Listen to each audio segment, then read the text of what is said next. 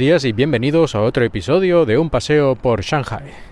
Hace poco hablamos sobre el festival o la celebración del Día de los Solteros, esta oda al consumismo, y uno de los resultados más obvios que tiene esta fiesta durante los días incluso semanas posteriores es un colapso total del sistema de paquetería.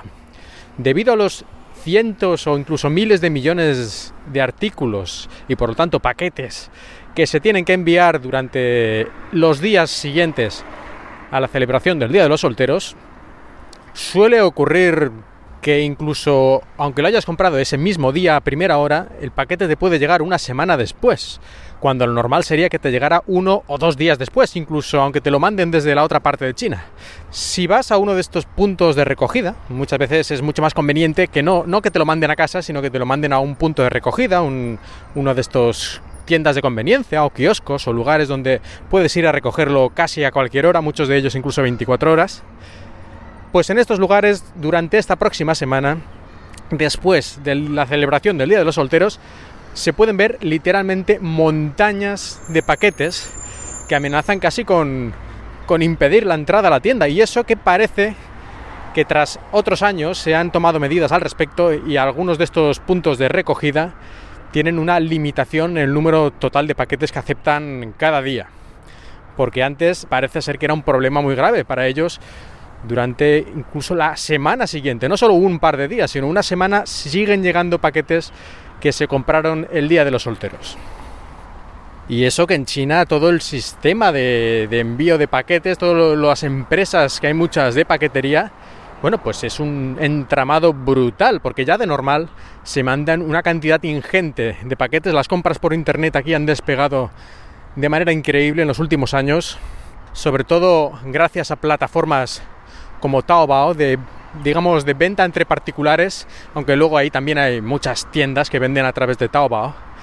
Y su hermano, sitio hermano, que es eh, Tianmao, que ahí sí es una tienda por internet en la que solo no encontramos particulares, sino solo tiendas eh, físicas que también vendan por internet.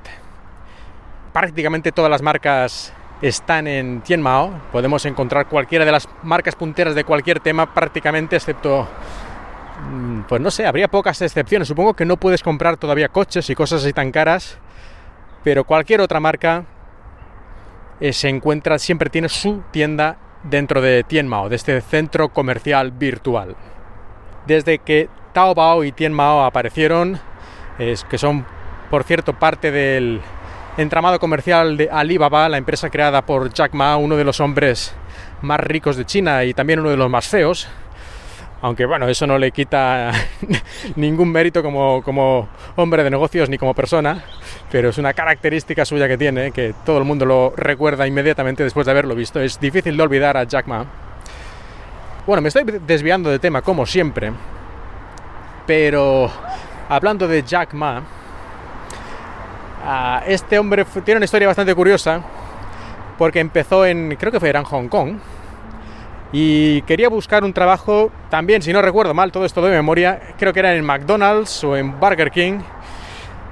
Y se presentó, abrían una nueva tienda, se presentó allí para trabajar y lo rechazaron. Supongo, aunque esto ya es imaginaciones mías, dijeron, este hombre nos va a espantar a la clientela con esta cara que tiene, poco agraciada. Seguramente sería otro motivo, pero no, la cuestión es que no le sentó muy bien que no lo aceptaran en esta tienda y decidió hacer su propio negocio. Bueno, y aquí estamos, ¿no? Con todo el entramado comercial de Alibaba, cuyo máximo exponente yo diría que es este Taobao, Tianmao y también la plataforma de pagos Alipay o Chufubao. Estábamos hablando de la paquetería, de los envíos, aunque todo está relacionado con el Día de los Solteros, las plataformas de compra y la paquetería, está todo aquí dentro del mismo saco al final en estos días. Y como decía al principio, pues durante esta semana por la calle a cualquier hora puedes ver cientos y cientos de motoristas que por cierto llevan en su moto, no sé cómo lo hacen, pero decenas y decenas de paquetes apilados, cogidos con cuerdas, que yo supongo que esto en cualquier país medio normal, entiéndase en el sentido, digamos, de más asentado legalmente, sería ilegal llevar un vehículo, una motocicleta con decenas de paquetes atados con cuerdas de cualquier forma. Pero bueno, aquí los ves tranquilamente yendo para arriba y para abajo, docenas y docenas de ellos. Si te estás en la calle parado unos minutos, los ves pasar para arriba y para abajo. Y es casi, en cierta manera, un, espectáculo digno de verse, en, en cierta forma.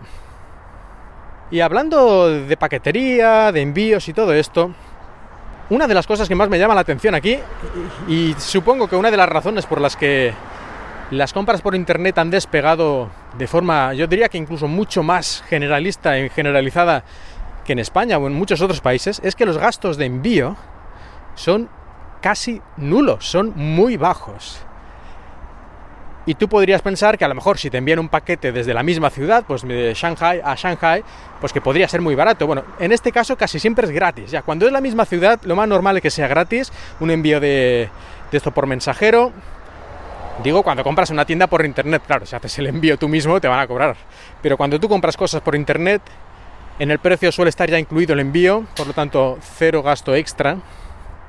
E incluso, aunque te lo manden del otro, de la otra parte de China, te lo envían a lo mejor de 2 o 3 mil kilómetros de distancia, te lo envían desde, yo qué sé, desde Guangdong a Pekín, que hay miles y miles de kilómetros, pues incluso así a lo mejor te cobran 5 o 10 yuanes, que es poco más o menos un euro. Un paquete que a lo mejor pesa 2 kilos o 3 kilos, es decir, que tampoco es que tenga que ser solo un severcito con un cable dentro. Y yo no sé esto cómo es posible, francamente, cómo pueden ganar dinero las empresas que venden por internet o las empresas de paquetería. Yo aquí no sé muy bien el dinero cómo viaja de un sitio al otro, quién absorbe el coste.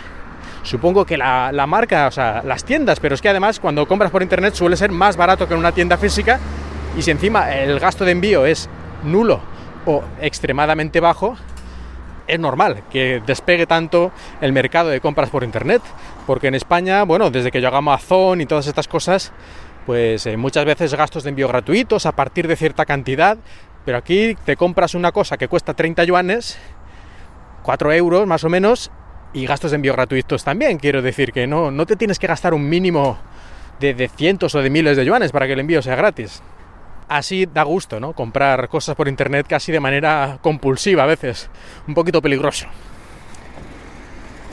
Pero en España, como decía, incluso a pesar de, estas cosas de Amazon y tal, que mejoró mucho, en muchas ocasiones todavía te encuentras tiendas de estas que dicen gastos de envío 10 euros. Y dices, 10 euros, y dentro del propio país. 10 euros. Y además, para que sea a lo mejor gastos gratuito, pues compra mínima 200 euros, o 100 euros, o 120. Y dices, pues así es normal que las tiendas por internet en España pues no acaben de, despegar tan fácilmente. Y es que aquí, como he mencionado antes Taobao, pues no solo esto es para una gran empresa, sino casi cualquier particular, mediante estas plataformas de compra entre particulares, pues tienes acceso a una gran cantidad de recursos y de sistemas para hacer los envíos de manera súper fácil y mucho más segura y seguramente mucho más barato que si te lo hicieras todo por tu cuenta, aparte de que sería mucho más complicado y un dolor de cabeza montarte tu tienda por internet desde cero.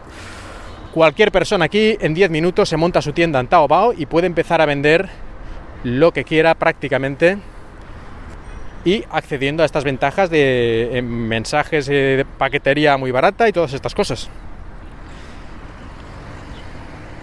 Y para terminar ya con todo esto de los envíos, no solo las empresas de mensajería tienen estos precios baratos, sino también el propio, digamos, correos de China. La empresa de correos nacional de China, el China Post, también es muy, muy barato, sorprendentemente. Yo he enviado paquetes con, cosas, ¿no? Con libros y, y, ropa y tal, así un poco pesados, a lo mejor 10 kilos, de una punta a otra del país, y me costaba, pues a lo mejor 5 euros o 6 euros, unas cosas impresionantes. Yo no sé si todo esto está subvencionado por el gobierno para fomentar el como la unidad de China, ¿no? Porque muchas veces, igual que se fomenta que el lenguaje en un país que se quiere unificar socialmente, pues se fomenta que el lenguaje en las televisiones, medios de comunicación y todo eso, pues intenten todos hablar de la misma forma, el mismo tipo de, variedad de lenguaje, vocabulario, entonación y todo esto para que parezca por lo menos que el país es todo uno pues a lo mejor también esta es una de las otras estrategias, ¿no? Que sea muy fácil, muy barato mandar paquetería, mandar mensajes, ir viajar de un lugar a otro, para que aunque el país sea muy grande, pues parezca más pequeño y se fomente la idea de, de ser todos una sociedad, aunque en realidad dentro de China pues hay muchas nacionalidades o culturas distintas, ¿no? Aunque desde la distancia a veces nos pueda parecer lo contrario, que los chinos pues son uno. Ya lo he dicho muchas veces, no es así exactamente. Pues ahora sí, que creo que iba a hacer un episodio muy cortito, pensaba yo, solo mencionando lo de las montañas de paquetes del Taobao y del Tien Mao que llegan después de las compras del Día de los Solteros, y creo que ya llevo aquí más de 10 minutos, ¡ay, válgame Dios! Pues nada, espero que os haya gustado todo esto sobre los paquetes y los envíos y todas estas tonterías que al fin son así un poco mundanas, pero yo creo que tiene su interés también. Espero que os haya gustado y que hayáis disfrutado de este paseo por Shanghai.